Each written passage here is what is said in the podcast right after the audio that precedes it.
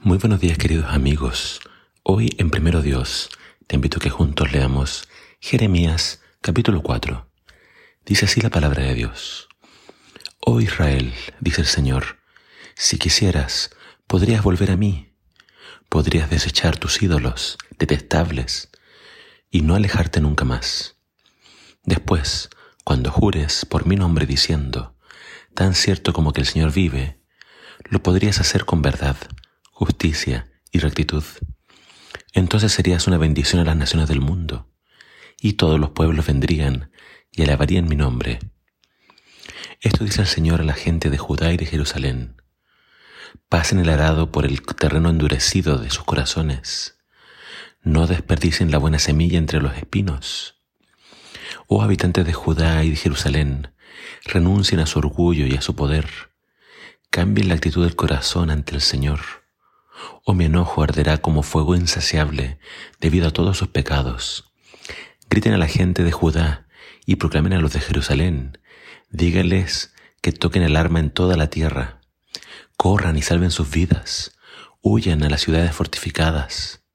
Levanten una bandera de señales como una advertencia para Jerusalén. Huyan huyan de inmediato. No se demoren, pues desde el norte traigo una terrible destrucción sobre ustedes. Desde su guarida un león acecha, un destructor de naciones, ha salido de su guarida y se dirige hacia ustedes. Arrasará su tierra. Sus ciudades quedarán en ruinas y ya nadie vivirá en ellas. Así que pónganse ropa de luto y lloren con el corazón destrozado, porque la era feroz del Señor todavía está sobre nosotros. En aquel día, dice el Señor, el rey y los funcionarios temblarán de miedo. Los sacerdotes quedarán paralizados de terror y los profetas horrorizados. Entonces dije, oh Señor soberano, el pueblo ha sido engañado por lo que dijiste, porque prometiste paz para Jerusalén. Sin embargo, la espada está en su cuello. Se acerca la hora en que el Señor dirá a la gente de Jerusalén, mi querido pueblo, desde el desierto sopla un viento abrasador, y no la brisa suave que se usa para separar la paja del grano.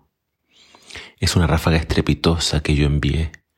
Ahora pronuncio la destrucción contra ti.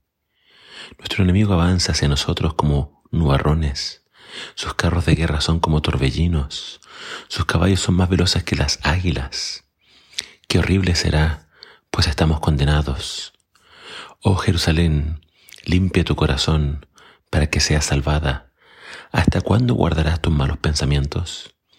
Tu destrucción ya se anunció desde Dan y la zona montañosa de Efraín. Adviertan a las naciones vecinas y anuncien esto a Jerusalén.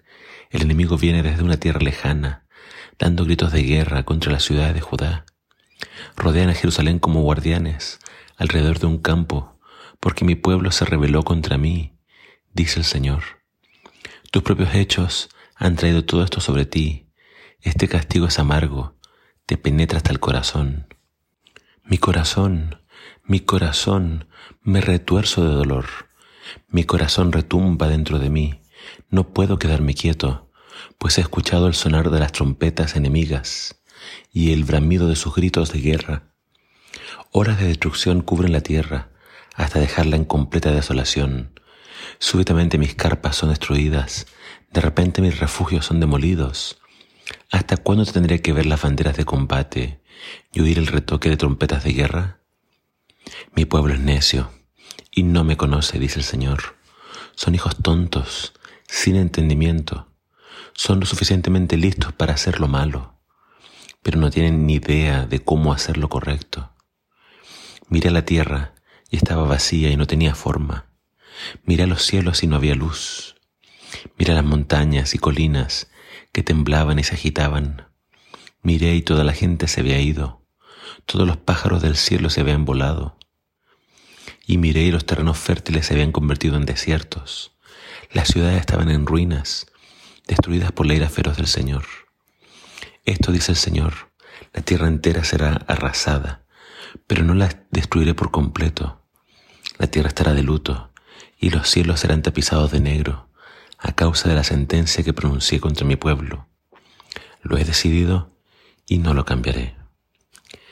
En este capítulo encontramos varias ideas importantes.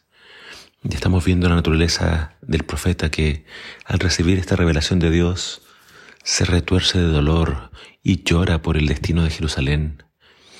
Para el profeta las visiones son tan vívidas, son tan reales, que eh, es simplemente algo que él entiende que va a ocurrir.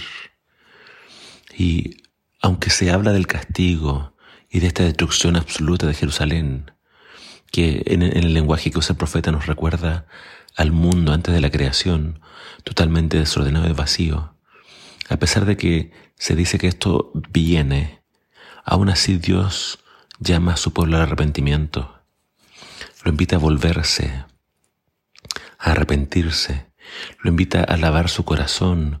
También hay un lenguaje acá de arar el corazón, endurecido. El problema entonces del pueblo es nuevamente la idolatría y que simplemente abandonó al Señor. Pero el Señor los llama de, regreso. Vuelvan, arrepiéntanse, porque obviamente el deseo del Señor no era destruir a su pueblo, pero era tanta su maldad que no había otro camino. Y aunque la destrucción iba a ser muy grande, no los iba a destruir a todos, iba a dejar un remanente para que nuevamente esta nación volviera a surgir. El, el, lenguaje de Jeremías de este capítulo nos recuerda también a lo que habla Apocalipsis acerca del tiempo del fin. La historia está escrita para que nosotros entendamos de que cuando Dios habla, habla en serio y sus advertencias de castigo son reales. Así que hoy también tenemos nosotros la oportunidad de arrepentirnos antes de que llegue el fin. No dejes pasar más tiempo. Acércate al Señor. Abandona tus malos caminos y pídele que te limpie tu corazón y te perdone. Que el Señor te bendiga.